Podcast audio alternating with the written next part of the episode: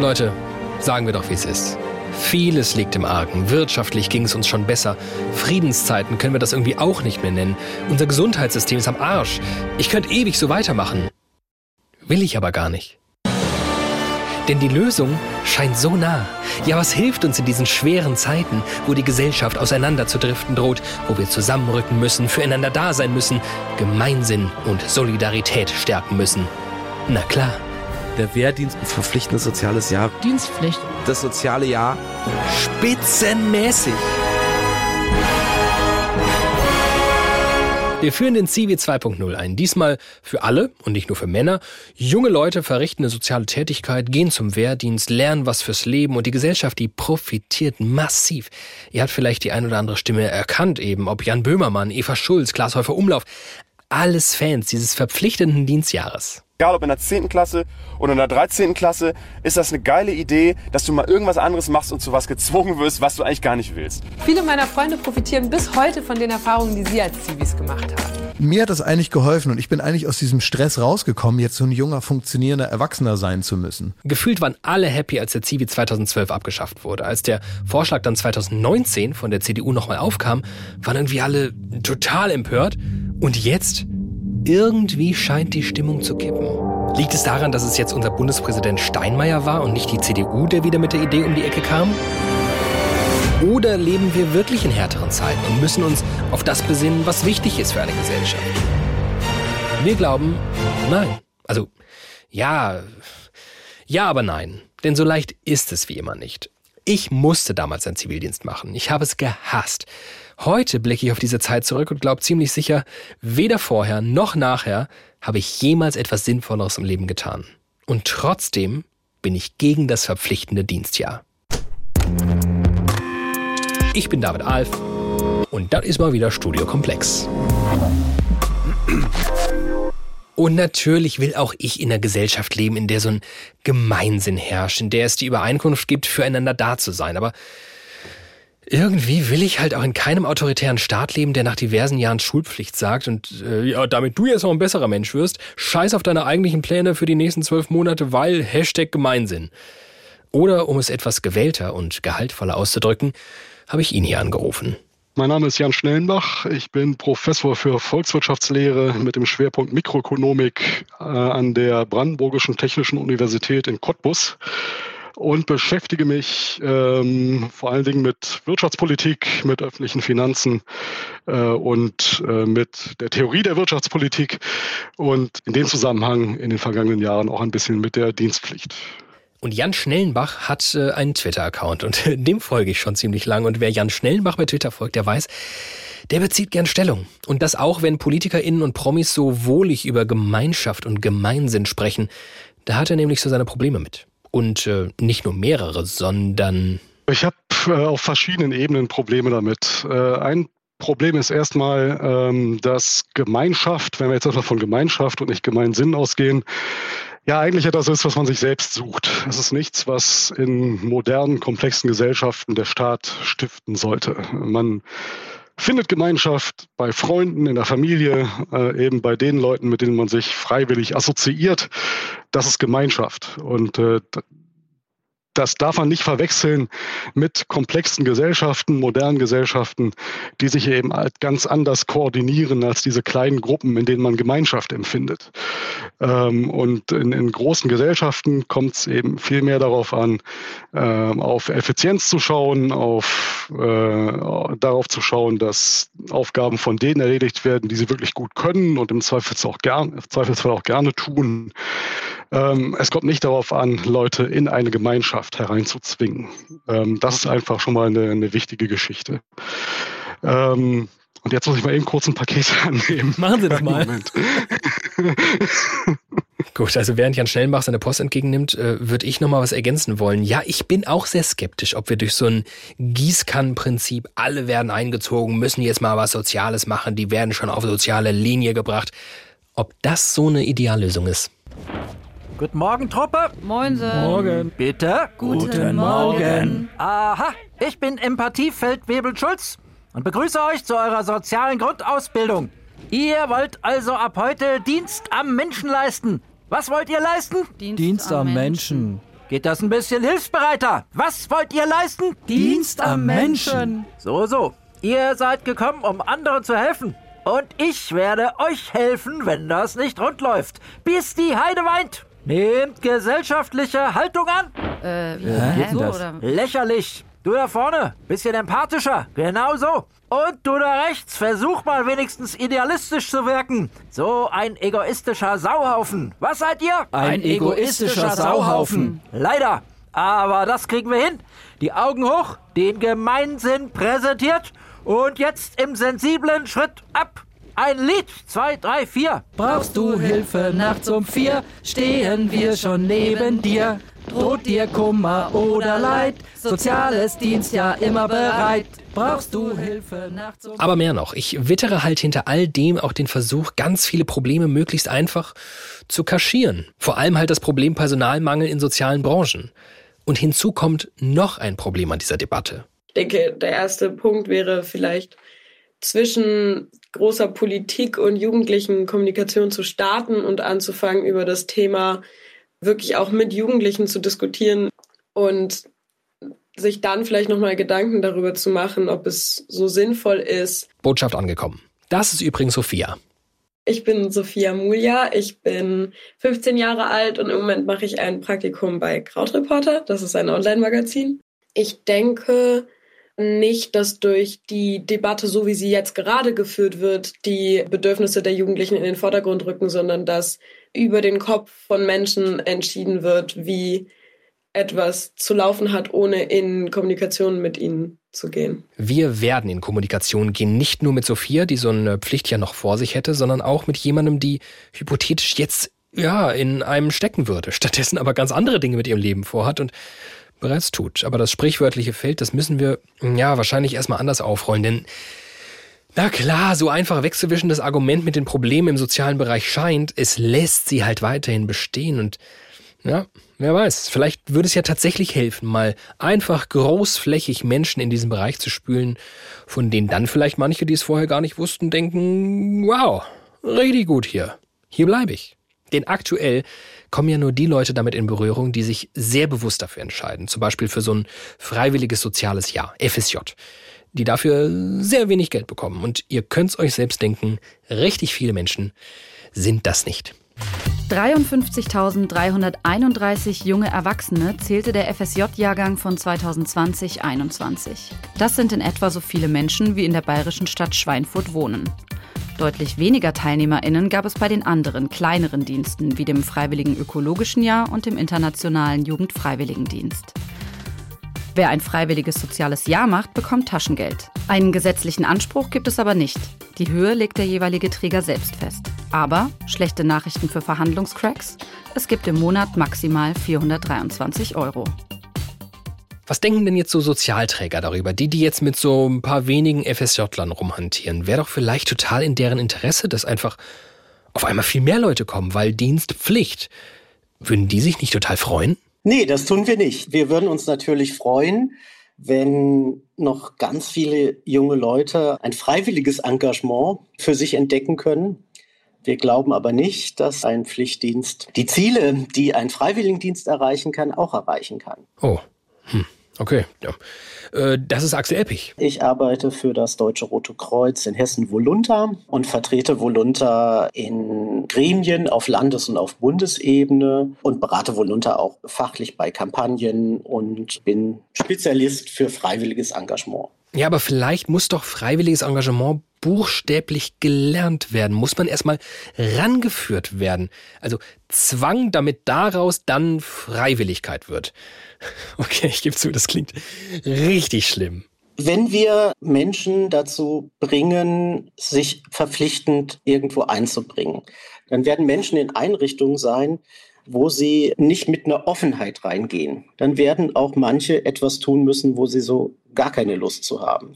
Das ist im Freiwilligendienst anders. Dort habe ich immer selbst die Entscheidung zu sagen, ich gehe in diese Einrichtung oder ich lasse es vielleicht auch bleiben, wenn es dann doch gar nicht passt. Aber am Ende habe ich immer die Entscheidung getroffen, ich lasse mich jetzt darauf ein. Und das ist ganz wichtig, wenn wir nämlich dann Erfahrungen reflektieren, die die jungen Leute machen, die natürlich nicht alle nur positiv sind, die aber alle sehr tiefgreifend oder tiefgehend sind. Das kann ich bei einem Pflichtdienst in dieser Form gar nicht machen, diese Begleitung zu gewährleisten. Bibi, 18, macht vor dem BWL-Studium Soziales Pflichtjahr im Caritas Pflegeheim. Erster Dienstag. Hallo Bibi, herzlich willkommen im Trude Schlüsslerheim. Schön, dass du da bist. Hi, danke.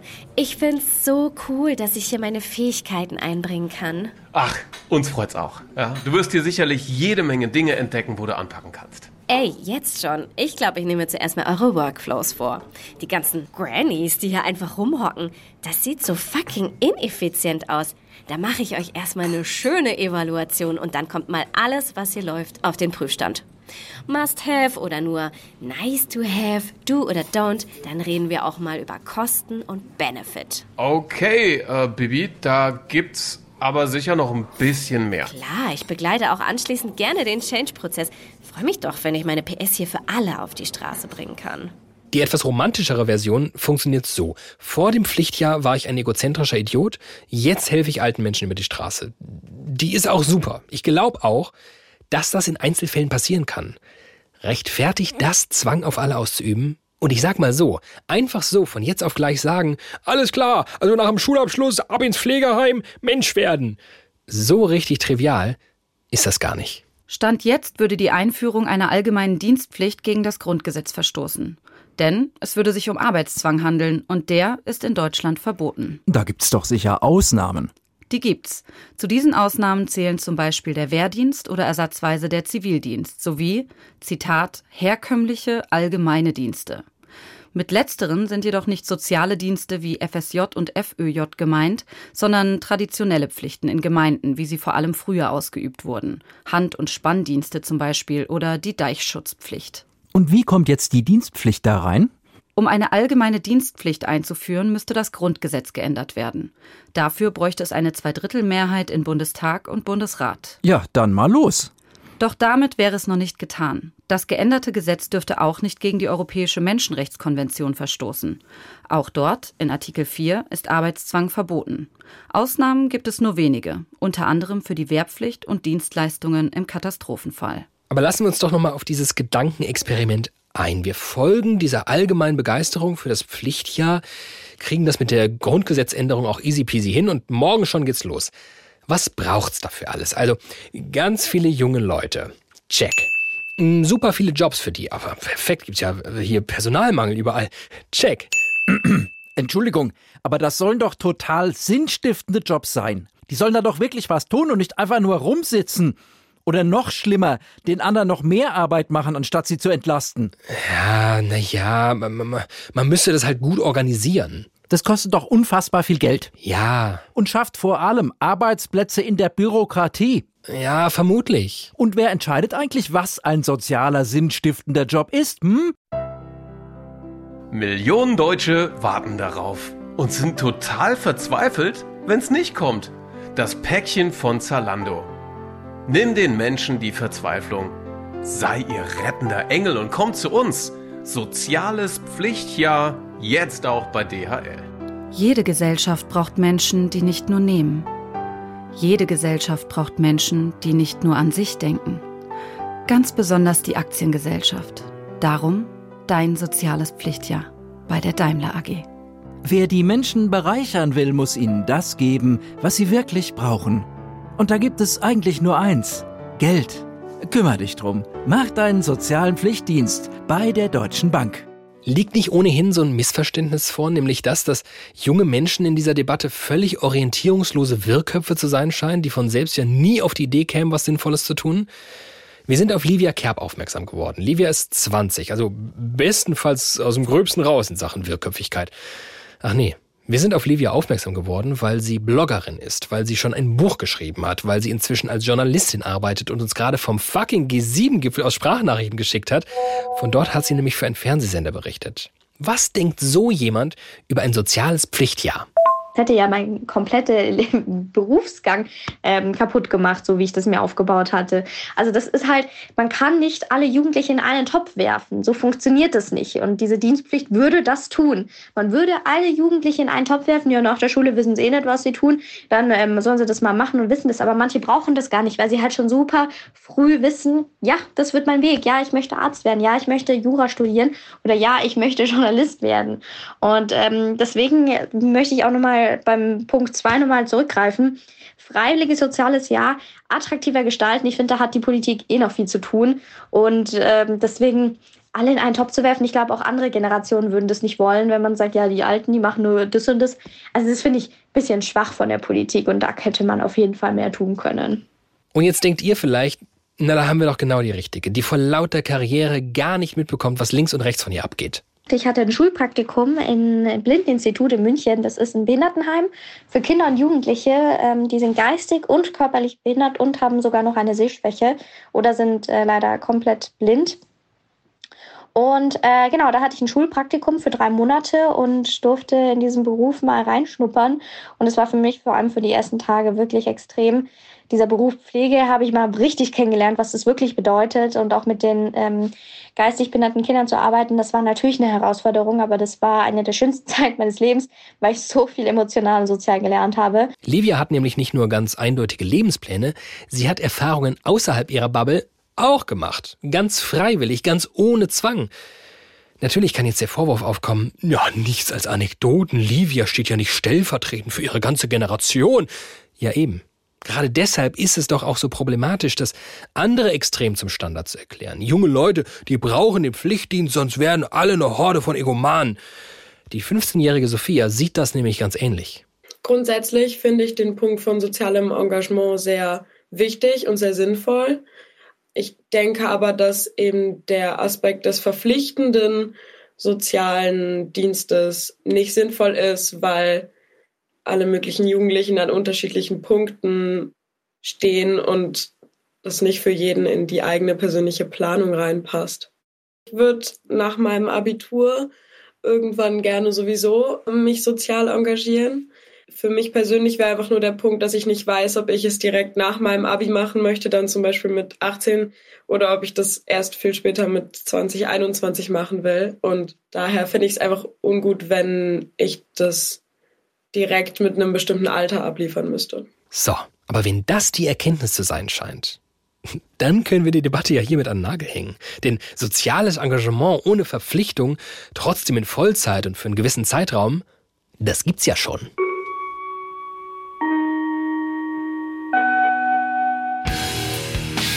Der letzte Schulgong.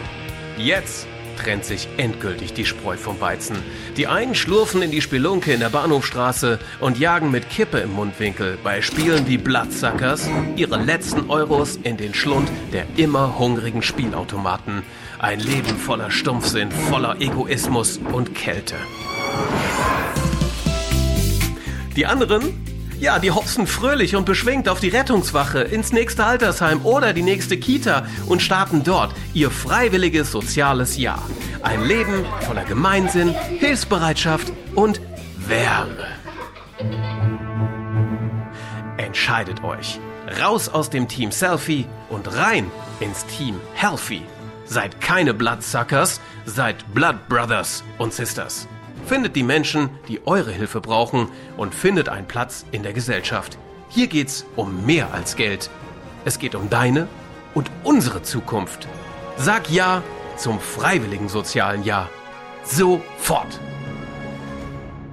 Und Ja zum freiwilligen sozialen Jahr sagt auch Axel Eppich. Ihr erinnert euch, der sich um den Freiwilligendienst beim Deutschen Roten Kreuz kümmert. Zentral für uns ist das Thema zivilgesellschaftliches Engagement. Wir sehen, dass starke Demokratien auch eine starke, lebendige Zivilgesellschaft haben. Das ist etwas, was junge Leute in einem freiwilligen Jahr erleben können, nämlich sich Themen zu identifizieren, sich einzubringen, selbst ihr Gemeinwesen mitzugestalten das wiederum fördert grundsätzlich Engagement und stärkt unsere Demokratie. Und auch Livia ist davon überzeugt, dass das FSJ doch eigentlich ideal ist. Naja, vielleicht noch nicht ganz ideal.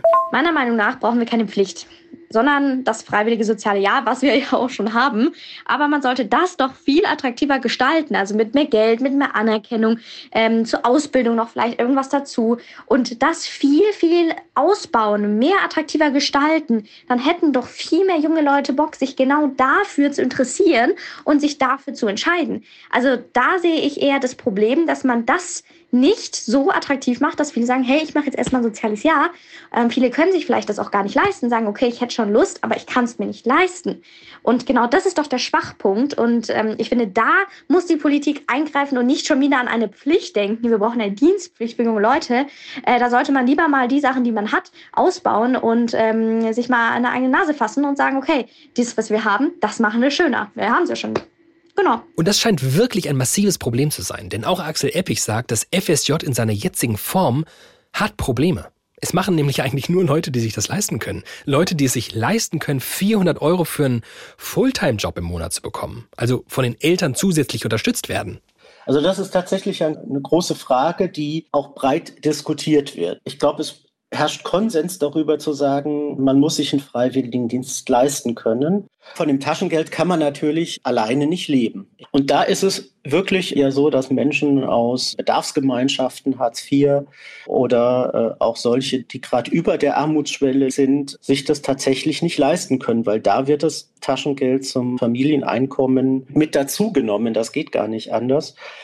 Und dann sagt man, naja, bevor ich mich jetzt in Vollzeit für äh, 330 für 400 Euro engagiere, gehe ich doch lieber äh, und mache irgendwo äh, eine Aushilfstätigkeit und habe in kürzerer Zeit mehr. Und unsere Idee wäre da, ein Instrument zu entwickeln, das ähnlich wie beim BAföG die individuelle Situation hm, der Freiwilligen in den Blick nimmt. Dieser gesellschaftliche Konsens, den wir im BAföG haben, dass wir sagen, an den finanziellen Situationen der Herkunftsfamilie oder der einzelnen Studierenden darf ein Aufstieg nicht scheitern. So was Ähnliches wünschen wir uns auch. Wir nennen das dann Freiföck, Freiwilligendienst, Förderungsgesetz. Ich fantasiere das mal. Das ist das eine, aber das andere ist, und da sind wir als Gesellschaft und wir als Träger natürlich auch nochmal explizit gefragt, wir müssen das auch in die Elternhäuser bringen. Denn in einer Mittelschichtsfamilie gehört es einfach dazu, sich zu engagieren, sich ehrenamtlich zu engagieren. Das ist in bildungsfernen Familien oder auch in ökonomisch schwachen Familien tatsächlich anders. Da ist es gar nicht so bewusst. Und da müssen wir, glaube ich, sehr viel mehr Aufklärungsarbeit leisten. Puh.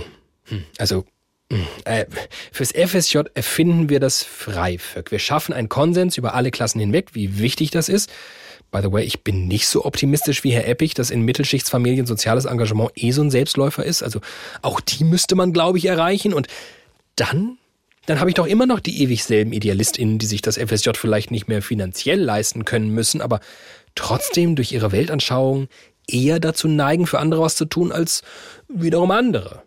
Will heißen, ja, dann gibt's zu Recht mehr Kohle, aber einen gesamtgesellschaftlichen Effekt – das ist so ungern ich das zugeben mag an dieser Stelle. Ist das nicht genau die Superpower am Pflichtjahr? Ich habe es ja schon mal angerissen. Hätte ich gekonnt, hätte ich nie ein Zivi gemacht. Ich habe natürlich durch lächerliches Fake-Gehumpel versucht, ausgemustert zu werden. Habe extra schwer geatmet, als meine Lunge abgehört wurde. So war ich drauf. Hat alles nichts gebracht. Ich war dann auf einmal Zivi ähm, im weitesten Sinne so im Rettungsdienst. Es gab ein Zwei-Schicht-System. Die Tagschicht ging elf Stunden, die Nachtschicht 13 Stunden. Schlaf gab es da nicht, denn wenn keine Einsätze zu fahren waren, dann haben wir die Notrufe in der Leitstelle bearbeitet. Es war die absolute Hölle. Eine Hölle, die mich aber verweichlichtes Wohlstandskind wirklich buchstäblich in eine andere Welt katapultiert hat. Ich meine das auch todernst, wenn ich sage, ich denke heute noch super oft an diese Zeit, an besondere Erlebnisse, Einsätze, Schicksale und Natürlich hat mich das total geprägt. Ich hätte niemals ein FSJ gemacht. Alles, was ich wollte, war studieren. Ja, so ist, glaube ich, gut. So ist gut. Ähm, hallo Jella. Hallo David. Wir haben diese Woche das Vergnügen miteinander. Du bist neu bei Studio Komplex. Du bist in deiner allerersten Woche Studio Komplex und wir waren am Montag in einer Nennt man das eigentlich bei so einem fancy neumodischen Podcast noch Redaktionskonferenz oder ist es zu oldschool? Mm, ich würde es eher sagen, Hm, Vielleicht war es ein Kickoff. Ein, ein Hangout. Ein Kickoff war das. Mm, Sehr schön. In diesem Kick-Off haben wir das Thema dieser Woche besprochen, darüber geredet, dass uns das irgendwie abgeht. Der allgemeine Vibe, yeah, soziales Pflicht, ja, äh, die Leute sind doch eh komplett orientierungslos, wenn die so jung sind. So ging es den meisten von uns, nicht aber Jella. Ja, schon. Das ähm, hat vor allem den Grund, dass diese von dir gerade unterstellt genannte Orientierungslosigkeit bei mir tatsächlich vorhanden war in dem Alter mit 18, 19, als ich mein Abi gemacht habe. Und ich muss ganz ehrlich sagen, jetzt rückblickend, ich hätte mir das gewünscht, dass es damals so ein Angebot, ein verpflichtendes Angebot gegeben hätte und dass mir mal jemand diesen Arschtritt verpasst hätte und gesagt hätte, so, du machst jetzt erstmal ein halbes Jahr oder ein Jahr ähm, einen sozialen Dienst und äh, überlegst erstmal, hast noch ein bisschen Zeit vor allem auch zu überlegen, was willst du eigentlich machen. Ich habe tatsächlich direkt nach dem Abi ähm, mich für ein Studium entschieden. Also ich habe auch kein irgendwie Gap Year gemacht, ein bisschen in Australien rumgehangen oder so. Aus dem einfachen Grund, weil ich einen totalen Druck verspürt habe, auch in dieser Situation.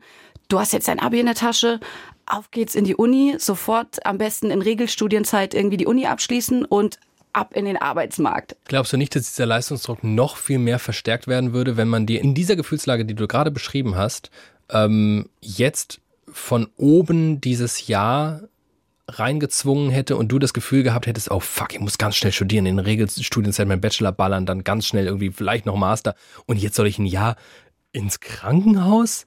Als wäre ja, hättest du das ehrlicherweise so dankbar entgegengenommen, wie du jetzt retrospektiv darauf blickst? Das, äh, ich kann natürlich jetzt nicht für mein früheres Ich äh, sprechen. Ich meine, ich hatte ja auch den, den Drang. Du hast ja noch nicht mal ein Gap hier gegönnt. Du hättest einfach mal rumhängen können im Freibad ein halbes Jahr. Hast du auch nicht gemacht. Ich glaube, in der Situation hätte ich natürlich nicht, vielleicht nicht freudestrahlend gesagt, ja, geil, ähm, ich muss jetzt noch ein Jahr warten, bevor ich irgendwie in die Uni starten kann. Aber hinterher wäre ich wahrscheinlich dankbar gewesen. So fühle ich mich zumindest jetzt. Wenn Leute mir erzählen, dass sie ähm, äh, damals noch irgendwie Zivi machen mussten oder so und mir erzählen, was das für eine geile Erfahrung im Endeffekt war und jetzt, die jetzt immer noch daraus irgendwie schöpfen aus diesen Erfahrungen, die sie da gemacht haben, da bin ich doch schon ein bisschen neidisch auch. Ich stelle mir das natürlich jetzt irgendwie nicht äh, romantisiert als äh, entschleunigendes, ähm, ich mache mal ein bisschen irgendwie soziale Dienste vor. Ich glaube schon, das sind natürlich Jobs, in denen man dann im besten Fall auch richtig mit anpackt und richtig Arbeitserfahrung auch macht. Aber es ist, es sind Jobs, die man wahrscheinlich oder die allermeisten, die sich, so wie ich damals für ein Studium entscheiden, normalerweise nicht gemacht hätten. Und dann hast du eben die Chance, nochmal was ganz anderes zu erleben und kennenzulernen und vielleicht auch nochmal ganz anders drüber nachzudenken, was, was will ich denn eigentlich machen? Chance nennt es Jella hier. Und klar, für mich damals war das eine Chance. Für Kumpels von mir, die an Rezeption von Jugendherbergen ihren Zivi gemacht haben oder den Kühlschrank vom Jugendraum der Dorfkirche aufgefüllt haben. Einfach komplett verschwendete neun Monate. Aber denken wir uns nochmal rein in so eine ideale Welt, in der solche Quatschjobs nicht mehr dazugehörten, wo nur noch sehr, sehr gute Jobs in Frage kämen. Was mir noch niemand wirklich schlüssig darlegen konnte, wie soll denn das eigentlich funktionieren? Gemeinsinn und Solidarität stiften, wo die Motivation einfach so per Dekret von außen kommt. Ich glaube, die Frage ist nicht, kann man jemanden zwingen, solidarisch zu sein, sondern ähm, wie können wir ähm, gewisse Strukturen so ändern, dass wir Leute nicht weiter dazu zwingen, unsolidarisch zu sein. Weil im Moment ähm, in dem System, in dem wir nun mal leben, ähm, was sehr auf ähm, äh, Leistung und äh, Abliefern und äh, Karriere und ähm, jeder äh, ist so ein bisschen ein Einzelkämpfer ähm, basiert und ähm, davon abhängt. In so einem System ist es unfassbar schwer, solidar solidarisch zu, zu handeln. Und entweder man muss per se die Strukturen ändern, was glaube ich eine erstmal unschaffbare ähm, Aufgabe ist. Oder man versucht eben irgendwie so mit solchen äh, Schritten mehr Solidarität und äh, Gemeinsinn, wenn du so möchtest, äh, herzustellen. Warum denn nicht? Warum denn eigentlich nicht? Ja, ach, es hilft ja nichts, wenn wir hier so mit äh, riesigen Worten jonglieren, wie Solidarität und Gemeinsinn, weil das sind die Worte, die in dem Zusammenhang immer auftauchen, dann müssen wir uns diesem riesigen Komplex vermutlich auf einer anderen Flughöhe nähern. Und ich rufe mal Stefan Gosepart an. Herr Gosepart, wie war das denn eigentlich bei Ihnen früher? Bund, Zivildienst, ausgemustert? äh, verweigert und dann ausgemustert und deshalb musste ich den Zivildienst nicht antreten. Aber wahrscheinlich könnte, also vermutlich mussten sie noch so richtig, richtig verweigern. Ne? Nicht so wie ich mit so einem lächerlichen Wisch, sondern mussten sie noch richtig vor Menschen treten und denen ihre Gesinnung nee, deutlich die Sache machen? ging damals so, ich bin ja Babyboomer, das spielt jetzt für die Geschichte eine gewisse Rolle. Also äh, ich musste verweigern, bevor ich gemustert wurde. Und dann wurde ich gemustert, aber da bei den Babyboomern so viele Leute anstanden, bin ich mit Kleinigkeiten ausgemustert worden. Und wenn man ausgemustert worden ist, weil es ja ein Ersatzdienst war, musste ich auch den Ersatzdienst für das Ausgemusterte nicht leisten. Insofern bin ich gar nicht vor eine Jury getreten, die mich gefragt hat, ob ich wirklich Gewissensgründe habe, äh, zu verweigern. Ich wollte spontan sagen, ist ja gut gelaufen bei Ihnen, aber vielleicht nicht. Wie bewerten Sie das denn retrospektiv? Sie haben ja wahrscheinlich viele in Ihrem Umfeld gehabt, die dann doch was anderes gemacht haben. Also das zum Beispiel war jetzt unfair. Im Nachhinein, damals konnte ich mir das nicht so richtig erklären. Ich habe die Erklärung ja schon ein bisschen gegeben. Lag es eben daran, dass die Bundeswehr ähm, gar nicht so viel gebraucht hat, wie wir in unserem Jahrgang äh, liefern konnten und deshalb großzügig ausgemustert hat. Aber es war natürlich ein Stück weit unfair den anderen gegenüber, die dann einen Dienst, entweder äh, Wehrdienst oder Zivildienst leisten mussten. Und äh, das hat mir irgendwie leid getan. Ich finde, hätten wir alle rangemusst. Also warum kann man da mit denen, ich hatte einen Augenfehler, warum hätte ich mit dem Augenfehler nicht Zivildienst leisten können? Das, dafür gab es keine gute Begründung. Aber es ging eben nicht eigentlich um den Zivildienst, sondern äh, der Zivildienst war Ersatzdienst. Und das war, glaube ich, schon die falsche Begründung. Und wenn Sie so sich und Ihr eigenes Leben betrachten, ähm, vermissen Sie vielleicht diese ja oft zitierte, ganz prägende Zeit, die einen dann da vielleicht in völlig neue Welten stürzt und man Jetzt nehme ich schon mal was vorweg, was ich auf jeden Fall mit Ihnen besprechen muss, sowas wie Gemeinsinn dort lernt? Ach, ich hoffe, ich habe den auch so mitbekommen. Ähm, ich habe dann viel gejobbt, wie man das äh, so machte, um Geld zu verdienen und bin da dann auch mit allen möglichen sozialen Schichten und allen möglichen Lebensverhältnissen in Berührung gekommen. Also habe jetzt auch dreckige Arbeit geleistet. Ähm, und das fand ich dann aber zum Beispiel genau aus diesen Gründen prägend. Ähm, wenn ich gar nichts davon äh, gemacht hätte, sondern nur ein trockenes akademisches Studium und mich nur in meinesgleichen bewegt hätte, dann hätte mir doch viel Prägendes für mein Leben gefehlt. Da sind wir wieder. So uneins über die Ausgestaltung, die Idee, dass wir alle mal was anderes erleben, vielleicht auch was, was wir uns aus so mancher Komfortzone heraus erstmal nicht wünschen, die finden erstmal alle gut. Aber ich hatte euch ja Begriffserklärung versprochen. Andere Flughöhen kommt jetzt. Stefan Gosepart, ich hatte ihn ja noch gar nicht vorgestellt, ist nämlich Professor für praktische Philosophie an der FU Berlin. Können Sie für Menschen, die nicht Professoren für praktische Philosophie sind, irgendwie aufdröseln, was sich eigentlich dahinter verbirgt? Gemeinsinn, Solidarität, meint irgendwie so dasselbe, man hat ein diffuses Gefühl dafür, aber ist es ja vielleicht gar nicht.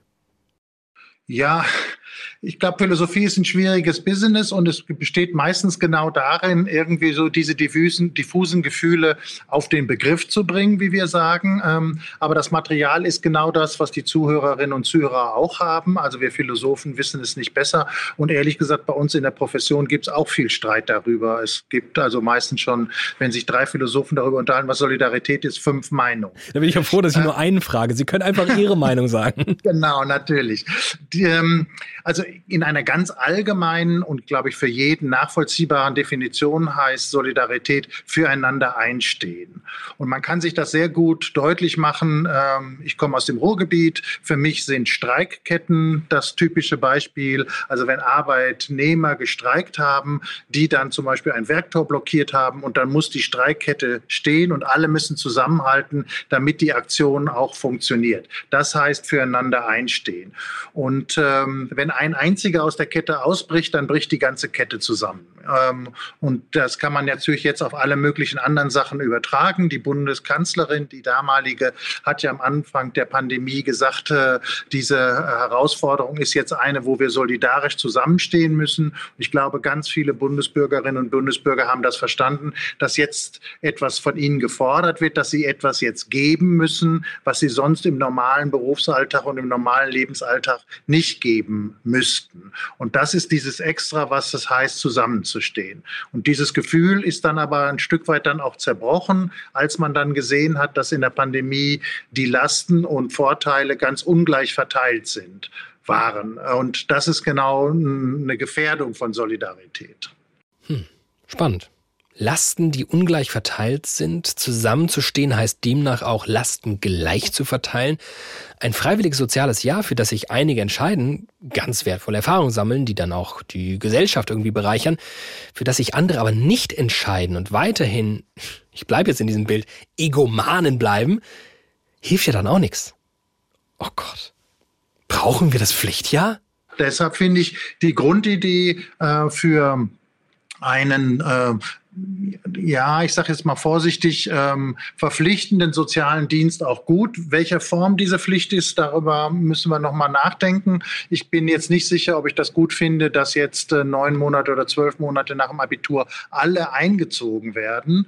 Aber ich finde es richtig, dass man sagt, alle sollten äh, im Laufe ihres Lebens äh, das ihrige dazu beitragen und sich zum Beispiel in einen drei Monate oder viermonatige äh, äh, sozialen Dienst irgendwie irgendwie engagieren, vielleicht eher übers Leben verteilt, ähm, solange es noch Sinn macht, daran teilzunehmen, weil sie was beitragen können und auch daraus was lernen können. Das Beste aus allen Welten quasi.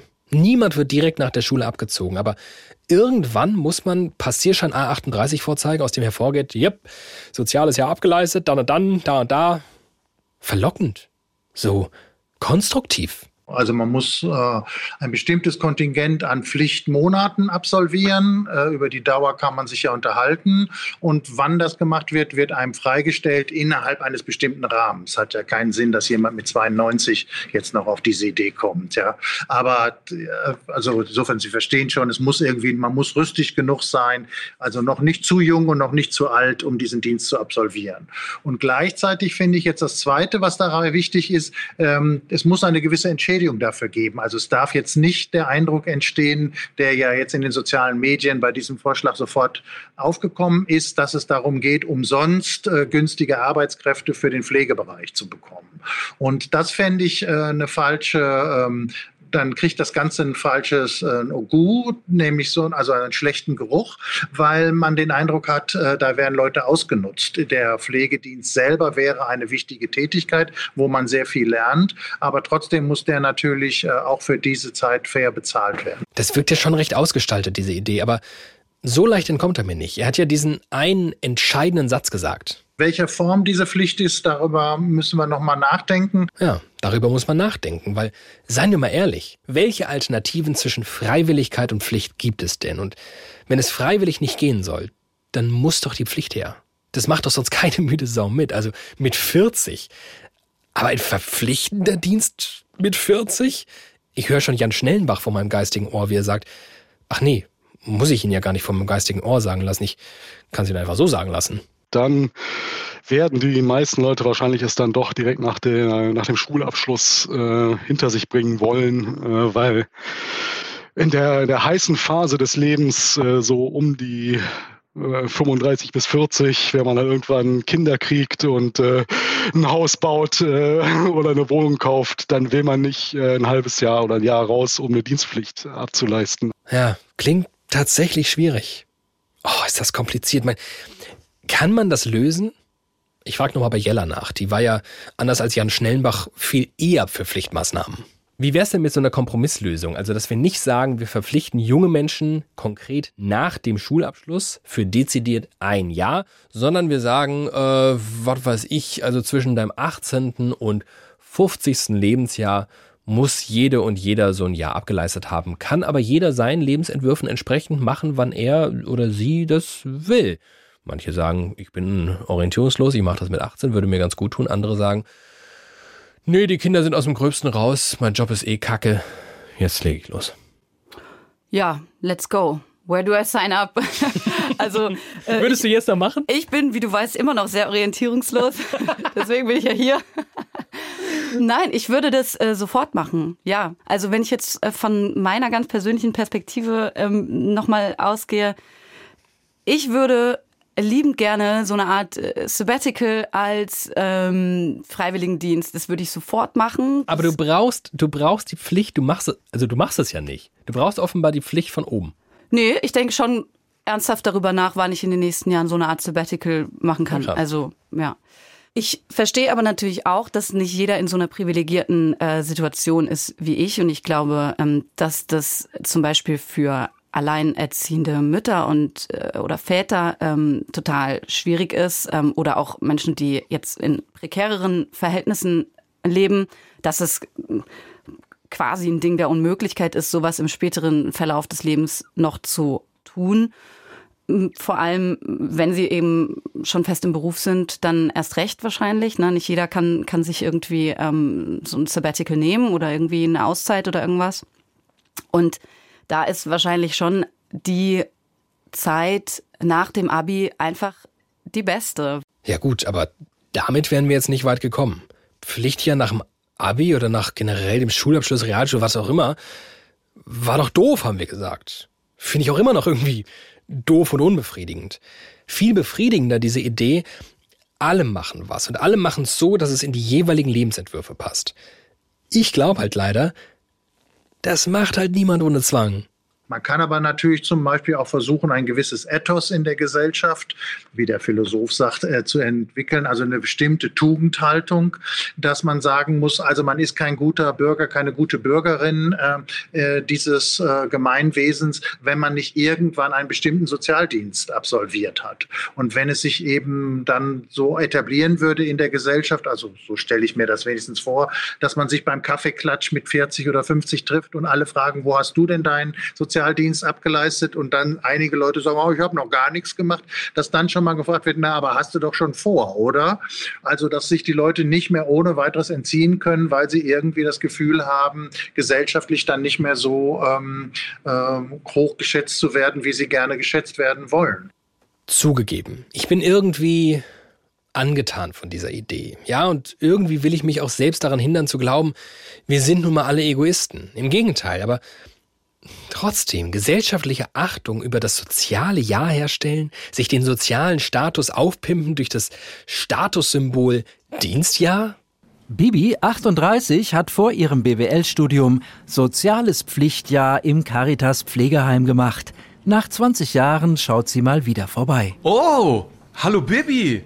Schön, dass du mal wieder im Trude Schlüsslerheim vorbeischaust. Hallo, ich bin jetzt CEO von unserem Familienbetrieb und ich bin euch so dankbar, dass ich bei euch meine Fähigkeiten für die Gemeinschaft einbringen konnte. Ja, das war eine fordernde Zeit, aber wirklich, also für uns alle. Meinen Style, meinen Impact, meine komplette Philosophie, alles verdanke ich euch. Ach, das ist ja erfreulich, Bibi. Bei uns wird beim Recruiting zuerst das soziale Mindset gecheckt. No Gemeinsinn, no Job. Und wir machen jede Woche kleine Social Challenges. Wer da bei den Leuten ist, streicht Community Bonus ein. Die anderen können sich schon mal beruflich umorientieren. Aber Bibi. Ich bin da knallhart, auch privat. Wer damit mein Auto, meine Villa, meine Yacht flexen will, kriegt von mir nur die Frage, und wo ist dein Dienstpflichtausweis? Ohne musst du dich in unseren Kreisen gar nicht erst blicken lassen. Soziale Underperformer haben bei uns nichts verloren. Ich bin euch so dankbar. Nichts zu danken. So gern wie bei Studio Komplex rausgehen aus solchen Folgen, entweder mit der kompletten Läuterung oder aber der Gewissheit, ja, unsere These hat sich total bewährt, hat allen Widerständen getrotzt müssten wir diesmal eingestehen, weder das eine noch das andere lässt sich so herstellen. Die Debatte um die Dienstpflicht ist eine Debatte, die sehr persönlich geprägt ist, weil immer die eigene Biografie entscheidend ist für die Haltung und die Position. Es macht halt einen Unterschied, ob du wie Sophia mit 15 auf die Debatte blickst, wie Livia mit 20 und am Beginn ihrer Karriere oder wie Stefan Gosepart. Was ich so bemerkenswert finde, egal welche Position angenommen wird und aus e-, egal welcher Perspektive auch immer auf das Problem geblickt wird, alle sind sich einig, es gibt ein Problem. Wir müssen irgendwie das Miteinander fördern. Und anders als in gefühlt jeder anderen Debatte werden sich hier nicht die Köpfe eingeschlagen. Stattdessen kommt das Thema zuverlässig alle paar Jahre aufs Tableau und steht der Tropfen scheint den Stein zu hüllen. Es verändert sich was. Es gibt eine regelmäßige Umfrage unter 14 bis 24-Jährigen. Die werden zu allerlei Dingen befragt. Unter anderem aber auch zur Dienstpflicht. Ähm, stellt sich aus, Dreimal so viele wie noch 2019 finden die Idee jetzt gut. Reicht uns nicht, dachten wir, wir wollen das äh, auch nochmal checken. Sind zu unseren KollegInnen von UFM gegangen, hm, haben deren Reichweite unter jungen Menschen ausgeliehen und in einer Insta-Umfrage habe ich gefragt, seid ihr für Freiwilligkeit oder die Verpflichtung, ein soziales Jahr abzuleisten? Und Was soll ich sagen? 63 Prozent wollen das Pflichtjahr. Da kann ich es vermutlich noch so doof finden. Das war Studio Komplex für diese Woche. Vielen Dank fürs Zuhören. Wenn äh, euch das gefällt, abonniert diesen Podcast, folgt uns vielleicht auch bei Twitter und Instagram. Schreibt uns dort, wenn euch was fehlt oder ähm, irgendwas nicht gefallen sollte. Themenwünsche nehmen wir auch sehr gerne entgegen. Diese Woche in der Redaktion waren Christian Kempfert, Tamara Maschalkowski, Rainer Dachselt und Jella Mehringer. Das Episodencover kommt von Felix Leichum und Nico Spahn. Der brillante Sound von Robin Müller und diese Stimme gehört David Alf. Bis bald.